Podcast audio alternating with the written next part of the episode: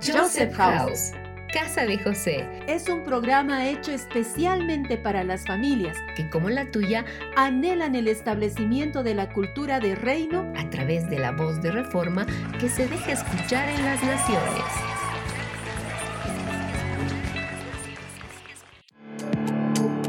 Tu voz. Mi voz. Su voz. Esa voz. Nuestra voz.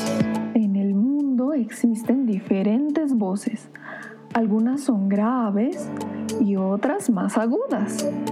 Las personas utilizamos nuestra voz para comunicarnos. Con tu voz puedes expresar las ideas y opiniones que tienes. Tu voz también puede mostrar cómo te sientes. Por ejemplo, expresa alegría, tristeza, enfado, sorpresa, miedo, amor y otros. Es posible que alguna vez hayas escuchado una voz parecida a la tuya, pero jamás habrá una voz exactamente igual. Tu voz te distingue de una forma tan singular como tus huellas digitales. Tú tienes una voz única y hay muchos factores que trabajan juntos para producir esa voz. Tu voz comienza en tus pulmones, donde exhalas aire crear una corriente de aire en tu tráquea y a través de tu laringe, que a menudo se le llama caja de voz. En tu laringe se encuentran las cuerdas vocales estiradas de forma horizontal. Cuando el aire pasa sobre ellas vibran muy rápidamente para producir esos sonidos. El tono de tu voz está determinado en gran medida por el tamaño y la tensión de tus cuerdas vocales. Por sí mismas, las cuerdas vocales producen solo un zumbido, pero tu garganta, tu nariz y tu boca actúan como una cámara resonante que convierte esos zumbidos en tu voz, tan única y especial.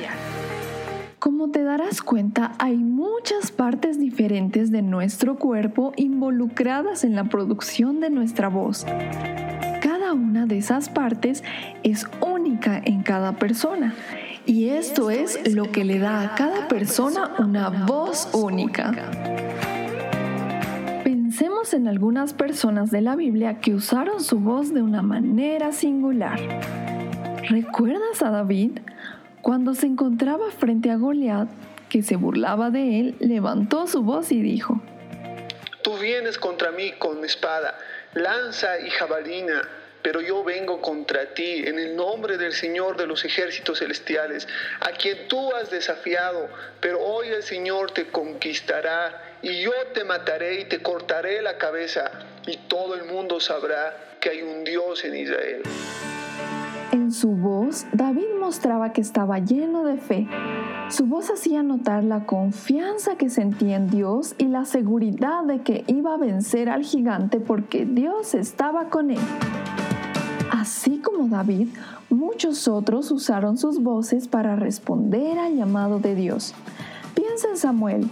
Supo responder al Señor diciendo, habla, que tu siervo escucha. Juan el Bautista usó poderosamente su voz para preparar el camino a Jesús y decirle a la gente que se arrepienta. Pedro levantó su voz para predicar a multitudes y miles de personas se convirtieron con su predicación. Aún Moisés, que era tartamudo, utilizó su voz. Al principio se sentía tan incapaz de poder hablar de parte de Dios que le dijo, Oh Señor, no tengo facilidad de palabra, nunca la tuve, ni siquiera ahora que tú me has hablado se me traba la lengua y se me enredan las palabras. Pero para Dios todo es posible. A pesar de las dificultades de Moisés para hablar, Dios lo usó para sacar a su pueblo de Egipto y librarlos de la esclavitud. Después de que Moisés dijo que no tenía facilidad para hablar, Dios le respondió. ¿Quién forma la boca de una persona? ¿Quién decide que una persona hable o no hable, que oiga o no oiga, que vea o no vea? ¿Acaso no soy yo el Señor? En este versículo podemos ver claramente que es Dios quien nos dio la voz. Dios te dio una voz única en el planeta y así como tu voz es tan singular, tu Padre Celestial te hizo único y con un propósito especial. Él se complace al escuchar tu voz y se alegra cuando tú le dices, Abba Padre.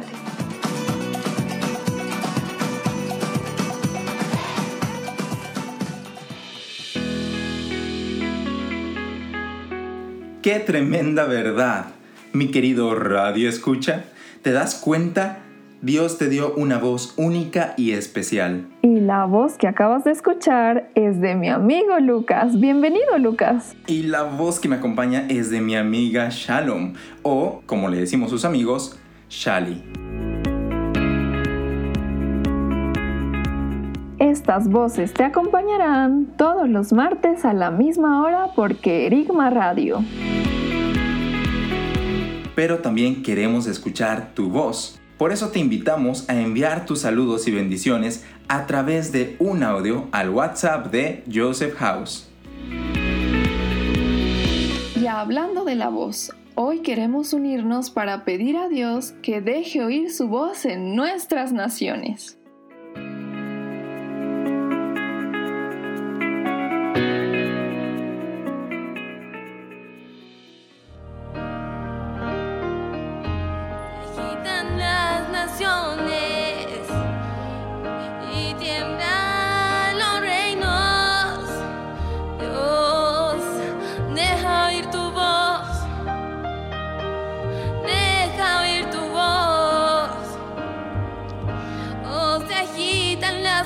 Las naciones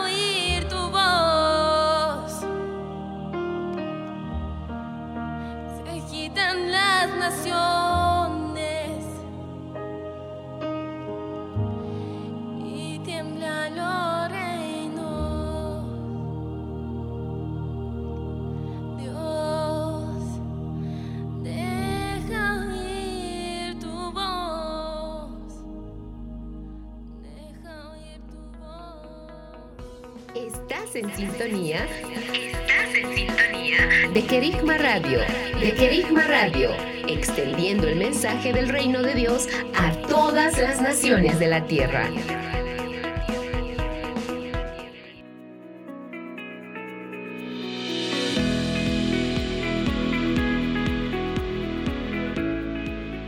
Qué tremendo cuando la voz de Dios se suelta sobre una nación. Es verdad, Shalom, pero ¿sabes qué es tremendo también? Escuchar las voces de sus hijos estableciendo verdades. Exacto. Pongan atención a lo que viene.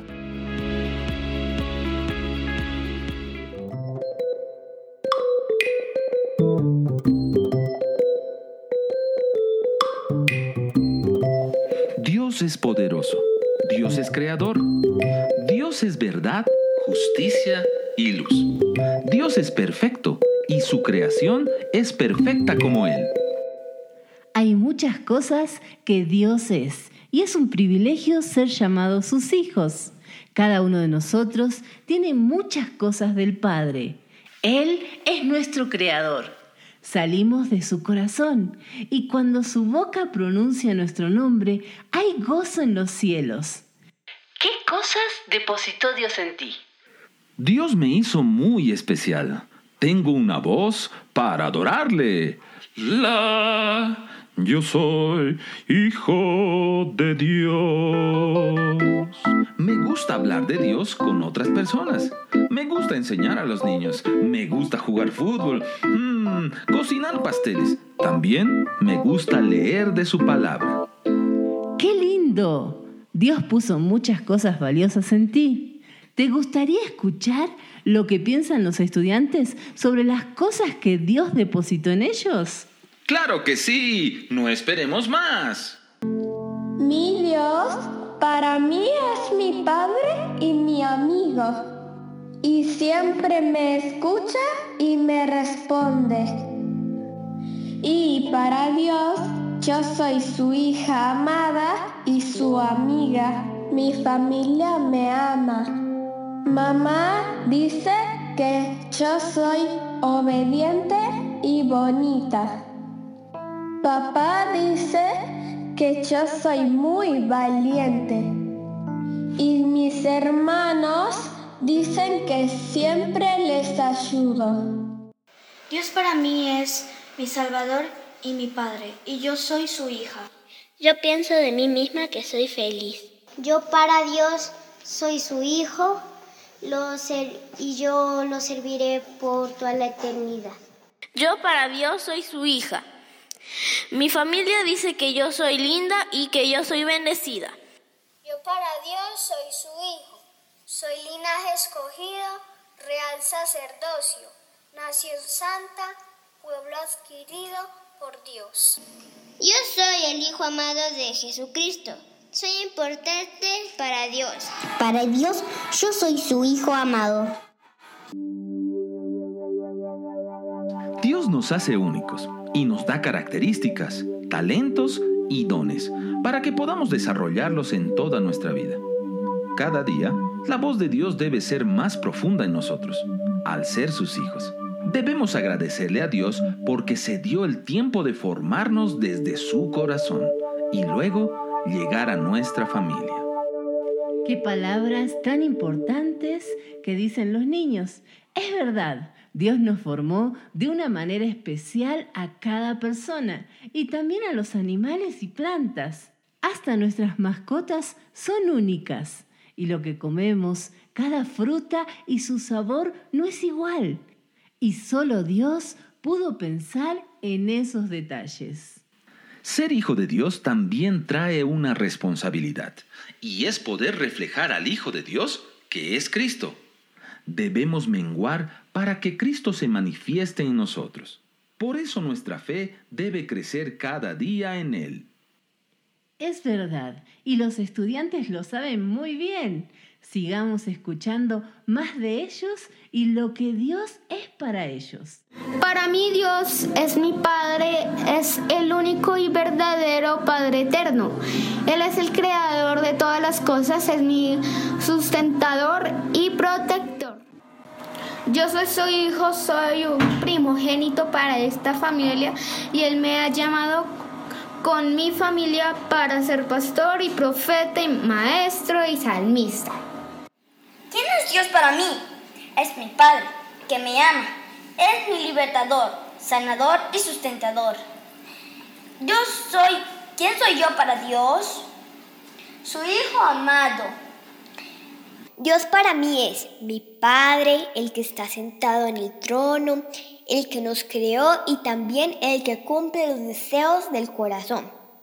Y Él me dio un don de adorarlo y alabarlo. ¿Quién soy yo para Dios? Soy su hija. Él, él siente amor por mí. Dios piensa de mí que soy inteligente, obediente, que soy amada por Él y escogida. Para mí, Dios es mi papá y mi aba, mi todo, y yo soy su hijo amado, su amigo. Dios para mí es todo. Yo para Dios soy su hijo. Mi familia dice que soy muy bueno y respetuoso, que tengo un lindo corazón. Yo pienso que soy muy buena y lindo. Dios para mí es papá, mi cuidador, mi respaldo, mi salvador. Dios es mi amigo en quien yo puedo confiar. De mí pienso que yo soy un niño de Dios, que soy cariñoso y bueno. A mí nada me da tristeza porque Dios me da su gozo. Y yo pienso que Dios es amor, paz, mi creador. Lo que Él piensa de mí es que soy guerrero, bondadoso, obediente y un hijo amado. Dios para mí es el que me da la paternidad, el que me ama, el amado de mi alma y sobre todo el Todopoderoso. Yo para Dios soy su princesa, amada y hija. Mi familia de mí dice que soy maravillosa. Yo pienso de mí misma que hago todo bien para Dios. A mí me gusta estar en familia y adorar a Dios. Y lo que me da gozo es estar con la gente que quiero, reírme a cada rato y estar con mi familia. Yo, para Dios, soy su hijo. Para Dios, yo no soy igual a otro y soy muy importante para Él. He decidido seguir a Cristo. He decidido. Y no se olviden, así como las aguas llenan el mar, la tierra se llenará del conocimiento de la gloria del Señor.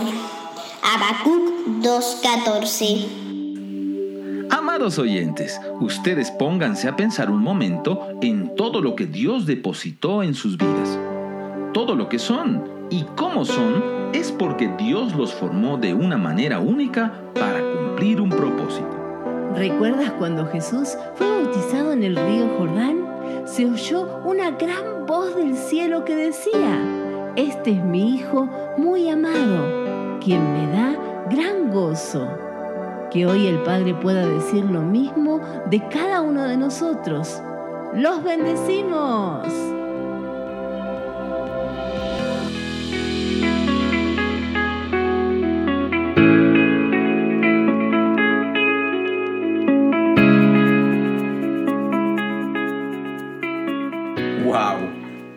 Realmente Dios depositó mucho en cada uno de nosotros.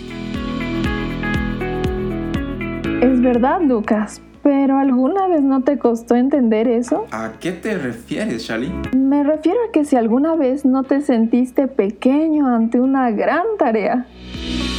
Oh, pues eh, la verdad hubieron veces que sentí que era pequeño ante la tarea que el Padre me ponía enfrente.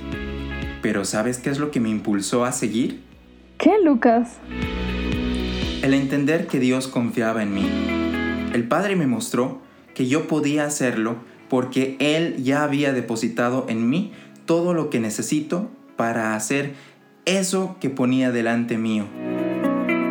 Lucas, qué hermoso lo que me comentas. Y sabes, eso me hace recuerdo a una palabra que dijo un hombre de Dios. Este hombre se llamaba Jim Elliot y dijo lo siguiente. La voluntad de Dios nunca te llevará donde su gracia no te pueda sostener. ¡Wow! Es verdad. La verdad es que esa es una de mis frases favoritas también. Y es que su gracia es la que nos acompaña siempre. Así es, amigo. Y hablando de hombres de Dios, ¿qué te parece si escuchamos una entrevista a un hijo de Dios? ¡Excelente! ¿Quién será ese hombre? Pues descubrámoslo a continuación.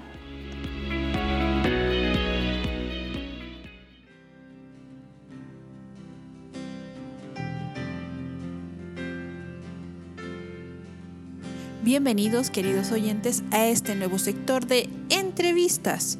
El día de hoy tenemos a un invitado especial. Él es el profesor Javier Burgoa. Sí, uno de los profesores de la materia de artes visuales. Un saludo estimados oyentes. Un gusto poder compartir en este tiempo con ustedes. Muy bien, vamos con la primer pregunta. Profesor Javi, ¿cómo enseña el arte sobre la imagen? Lo primero que debemos mencionar es que una imagen es la representación visual de un objeto. Puede ser una persona, un animal o cualquier otra cosa que pueda ser captada por nuestros ojos. Esa imagen en artes se la puede representar mediante el dibujo, la pintura, fotografía, video y otros medios más. ¡Qué interesante! Bueno, sigamos con las preguntas. ¿Para qué sirve ser detallista en el arte y en nuestra vida diaria? Interesante pregunta. Se define a los detallistas como personas que son apasionadas por el detalle, que son minuciosos y meticulosos. Si hablamos de la vida cotidiana, serían personas que tienen detalles o rasgos de cortesía en su trato con los demás. En el arte, ser detallista es necesario porque la representación y creación de obras necesita ser cuidadoso con los pequeños detalles que uno representa o crea. Como creadores, siendo detallistas, veremos cómo nuestras obras tendrán fragmentos únicos y llamativos. ¡Qué gran respuesta! Bueno, profe Javi, siguiente pregunta. ¿Cómo crees que Dios te ve a ti? Me veo como un hijo, una persona con propósito que tiene dones y talentos. Al ser hijo, también me veo como creador, que es la característica que tiene mi Padre Dios. Ser hijo implica crecer día a día frente a situaciones y tiempos que van moldeando mi carácter. Para este crecimiento del que hablo, es necesario revisar su palabra y meditar en ella, y avanzar. Crecer en Dios es importante. Algo bueno que no debemos olvidar es que somos hijos con derechos, pero también con obligaciones. Muy bien. Y ahora vamos con la última pregunta que dice, cuando te miras a un espejo, ¿qué es lo que ves? A un hijo de Dios con propósito y obviamente alguien único caminando hacia sus objetivos en el Padre. Muchas gracias, profe Javi, por todo el tiempo que usted nos dio y por cada respuesta. Muchísimas gracias por invitarme.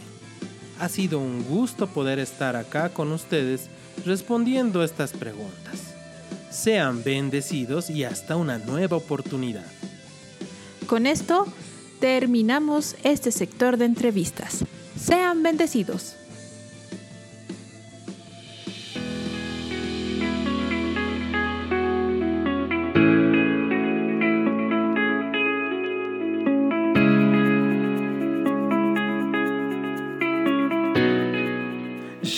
Qué importante es vernos como Dios nos ve. Exactamente, así como decía el profesor Javier.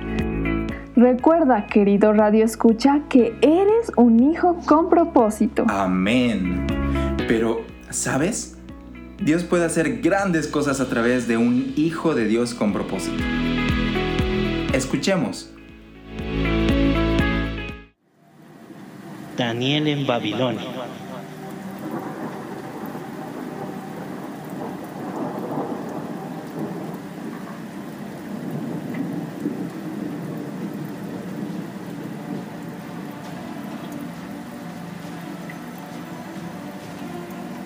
Es el año 605 a.C. El imperio asirio queda en las cenizas del olvido, mientras que Palestina, Siria, Mesopotamia y Elam se unen en un nuevo imperio. Un imperio tan poderoso para doblegar a todos aquellos a su alrededor. En sus entrañas, Nabucodonosor es proclamado rey de Babilonia.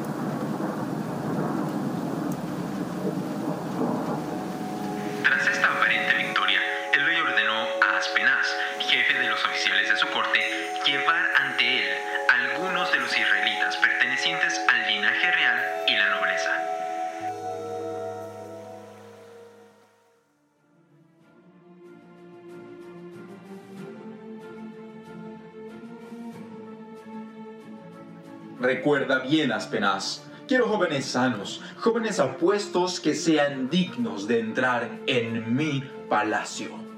Jóvenes inteligentes y llenos de sabiduría, que tengan dominio del lenguaje y que puedan aprender fácilmente de nuestra lengua, literatura y cultura. ¿Judíos, señor? ¿Judíos en el palacio? No seas insensato, Aspenaz. Solo quiero su apariencia e inteligencia, su sabiduría y prudencia. Ya lo veo, los cambiaremos de adentro hacia afuera. Será una muestra de que nuestro poder trasciende fronteras y va más allá de nuestro poderío militar.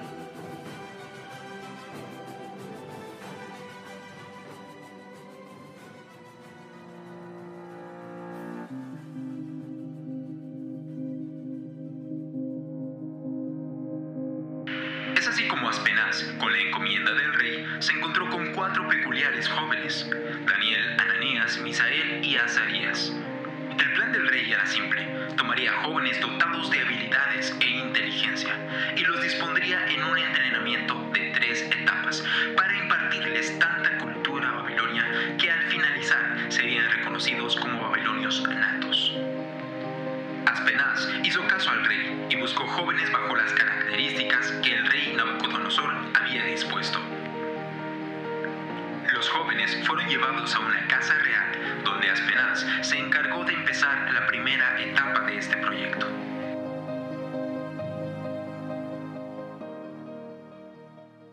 Jóvenes judíos no deben temer, fueron elegidos por el único, el gran rey de Babilonia. Aquellos que demuestren características de un verdadero rey serán tratados como tal, y los que no puedan, solo les queda ser esclavos. El rey quiere ver a los escogidos lo más pronto posible. Es por esto que mañana empezaremos con la etiqueta en la mesa del rey. Por ahora deberán aprender sus nuevos nombres. A ver, ¿quién es Gesiel? Ah, ahí, ahí estás, tú. Serás llamado Arioc. Azarías, un paso al frente. Tú serás llamado Abednego. ¿Quién es Daniel? Necesitas un mejor nombre. Serás Belsasar de ahora en adelante. Moshe, serás Habdin Soar. Ananías será Sadrach. Amiel, tú te llamarás Belsasar. Y Misael serás Mesac. Eso es todo por hoy. Volveré mañana para seguir.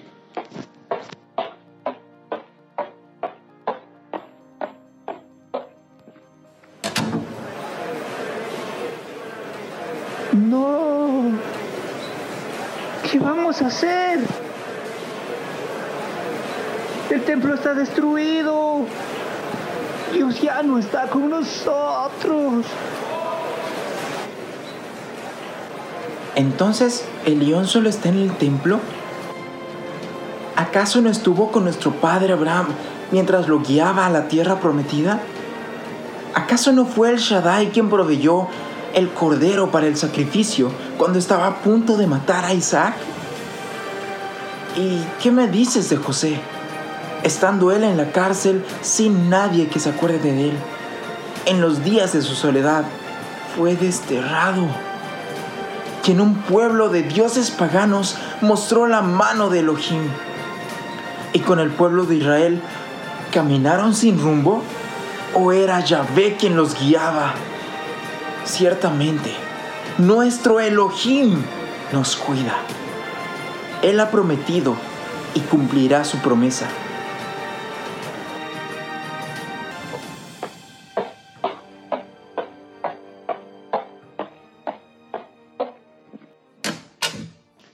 Día para aprender a comportarse en la mesa del rey! Les preparamos un banquete. Por favor, siéntense a comer. ¡No! Nadie se puede sentar antes que el rey. Aprendan de Belsasar. En esta ocasión, yo seré el rey. Mientras todos se sentaban a disfrutar de los manjares que la mesa real tenía, Aspenaz se dio cuenta que Daniel, Baltasar, no comía de lo que tenía delante. Al percatarse de esto vio que Ananías, Misael y Azarías seguían su ejemplo. Angustiado, al final del día hizo llamar a Daniel, quien con buen ánimo y rostro reluciente entró. Baltasar, gracias por venir. Entiendo que el cambio es grande y la distancia que recorrieron desde Jerusalén es larga. Lo que no entiendo es por qué no comieron del banquete como los demás. Baltasar, debes entender la importancia que esto tiene. Tus modales son irreprochables, pero si mi señor el rey te ve escuálido, con el rostro demacrado y sin fuerza, mi cabeza está en juego. No, no es mi intención revelarme, pero al igual que usted tiene sus convicciones, yo también tengo las mías. Al igual que usted tiene su Señor, yo tengo el mío, a quien obedezco por sobre todo. No, no, no, no, no estás entendiendo. Puedes tener las convicciones que quieras, pero deben ser presentados ante mi Señor el Rey. Lo primero que hará es compararlos y si observa que son diferentes, chao, adiós, bye bye, finito, bon voyage, arrivederci. Baltasar, el rey estará muy molesto y, y, y no quieres ver al rey molesto. Te ruego que puedas hacer la prueba con tus siervos. Solo necesitamos 10 días. Que nuestra comida sean eh, le- legumbres para comer y agua para beber. Pasado este tiempo de prueba, compáranos tú mismo, nuestro semblante, con los rostros de los jóvenes que comen la comida del rey. La decisión será tuya y podrás hacer con nosotros según lo hayas visto.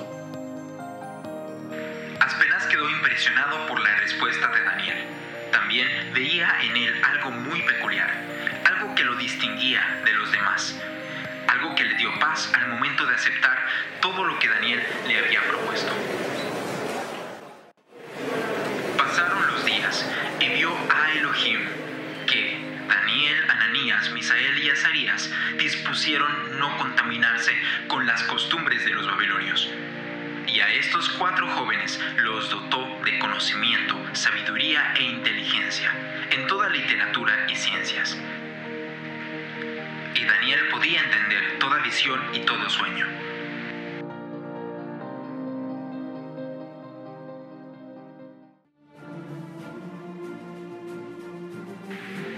Al cabo del tiempo que el rey había fijado para prepararlos, el jefe de los eunucos los llevó delante de Nabucodonosor.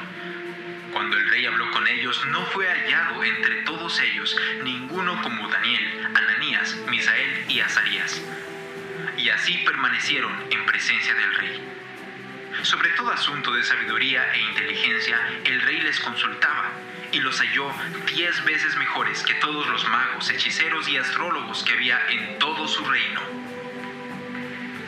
Fue así como Daniel, Ananías, Misael y Azarías demostraron el poder del Dios viviente en medio de un pueblo pagano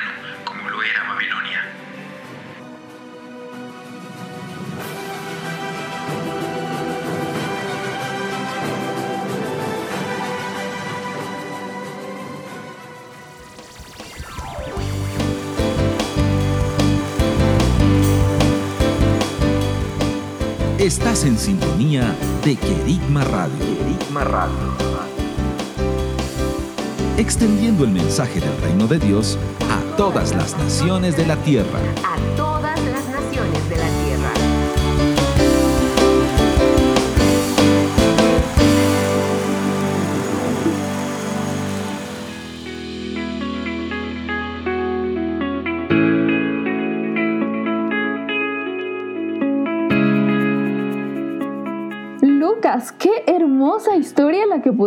Escuchar. Es cierto, la verdad me impresiona la firmeza que tenían Daniel y sus amigos para no contaminarse con las costumbres de los babilonios. Ellos sabían que no podían hacer lo mismo que los demás, porque eran el pueblo escogido de Dios. Es verdad, ellos realmente eran muchachos que estaban establecidos en su identidad y eso les permitió ser firmes en sus decisiones. Pero, Shali, ¿a qué te refieres con identidad?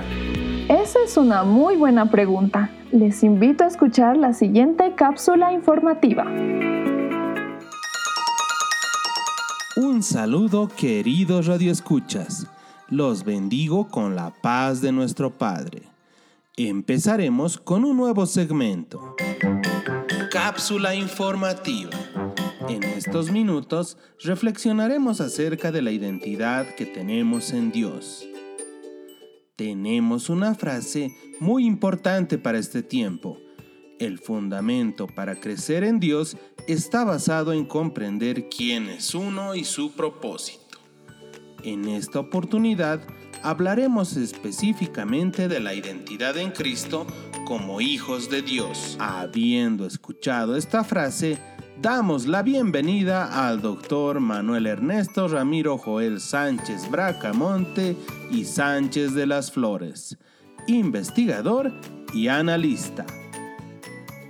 Muchísimas gracias por la invitación a este programa.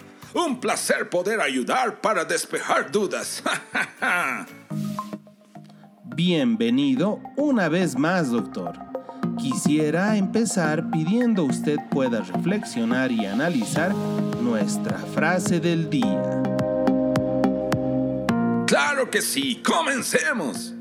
La identidad es lo que uno piensa y cree acerca de sí mismo. Identidad es el conjunto de cualidades que distingue a una persona de otra. No tiene que ver solo con el nombre, sino con las características que la diferencian de los demás. Las preguntas de identificación de una persona son las siguientes. ¿Quién soy? ¿De dónde vengo? ¿A dónde voy? Es importante que una persona tenga conciencia de quién es y de qué es distinta a los demás. Señor investigador, ¿por qué es importante saber esto? Porque debemos saber cuál fue nuestro origen para saber de qué estamos hechos y así saber a dónde vamos. Escuchen esto. Uno va descubriendo sus capacidades y lo que le gusta. Todo esto forma parte de su identidad. Cuando vemos alguna actitud o reacción que es típica de una persona, decimos, así es él, así es ella. Ahora, lo más importante es que la identidad es única e intransferible. La identidad personal es única, no se puede vender ni tampoco transferir. Empecemos respondiendo las preguntas que mencionamos antes. ¿Quién soy? Soy hijo. ¿De dónde vengo? Del Padre. Fui escogido. ¿A dónde voy? A cumplir mi propósito. Soy hijo y tengo un propósito. Mi propósito es personal y eso me hace distinto a los demás. Todo esto es muy interesante, doctor.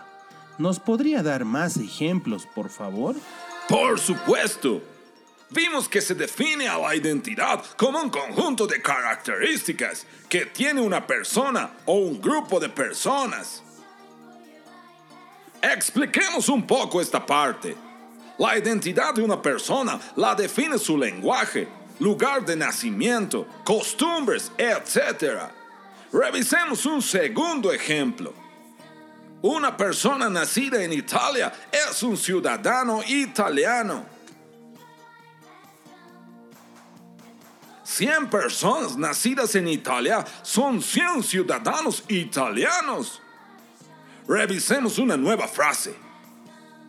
La identidad es un conjunto de características de una persona que la hace distinta en relación con otras.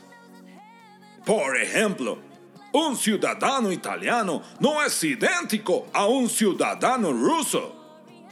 El ciudadano italiano nació en Italia y el ciudadano ruso nació en Rusia. son totalmente diferentes. Ahora, tomando en cuenta estas dos frases, podemos decir que la identidad nos otorga un lugar en el mundo. La identidad nos otorga un lugar en nuestro país. La identidad nos otorga un lugar en nuestra ciudad. La identidad nos otorga un lugar en nuestra familia.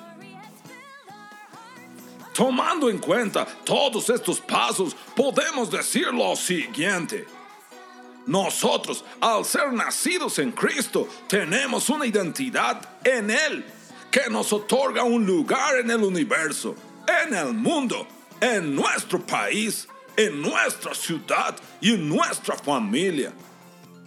Y esa identidad es que somos hijos de Dios. Somos reconocidos como cristianos.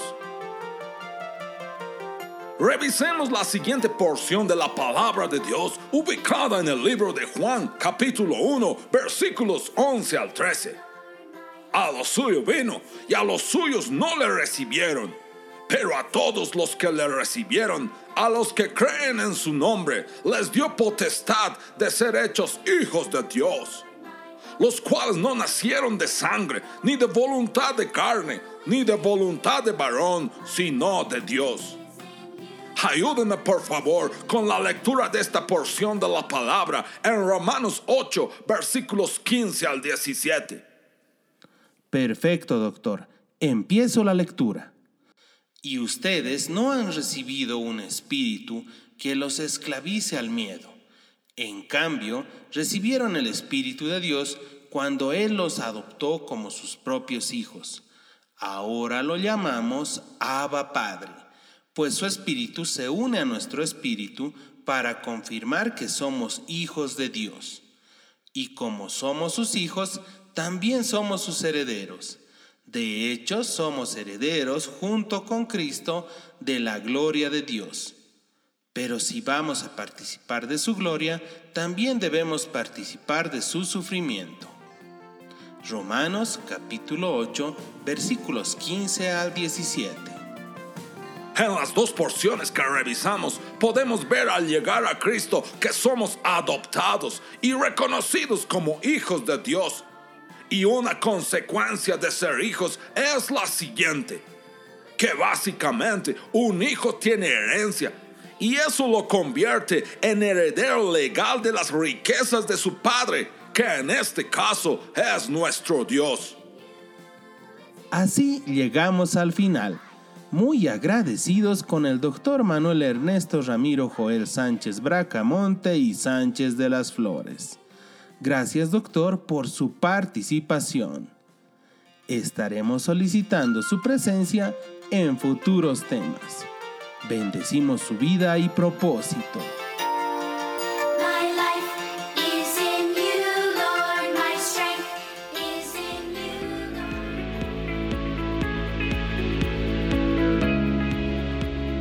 ¡Wow! Creo que ya no tengo dudas acerca de la identidad. Seguro que no, Lucas. Es muy importante saber que tenemos un lugar en Cristo, pero creo que llegó la hora de despedirnos. Oh, cierto. Agradecemos a Dios por este tiempo y declaramos sobre ti que eres un hijo con propósito. Te bendecimos y hasta una siguiente oportunidad. Hasta luego amigos.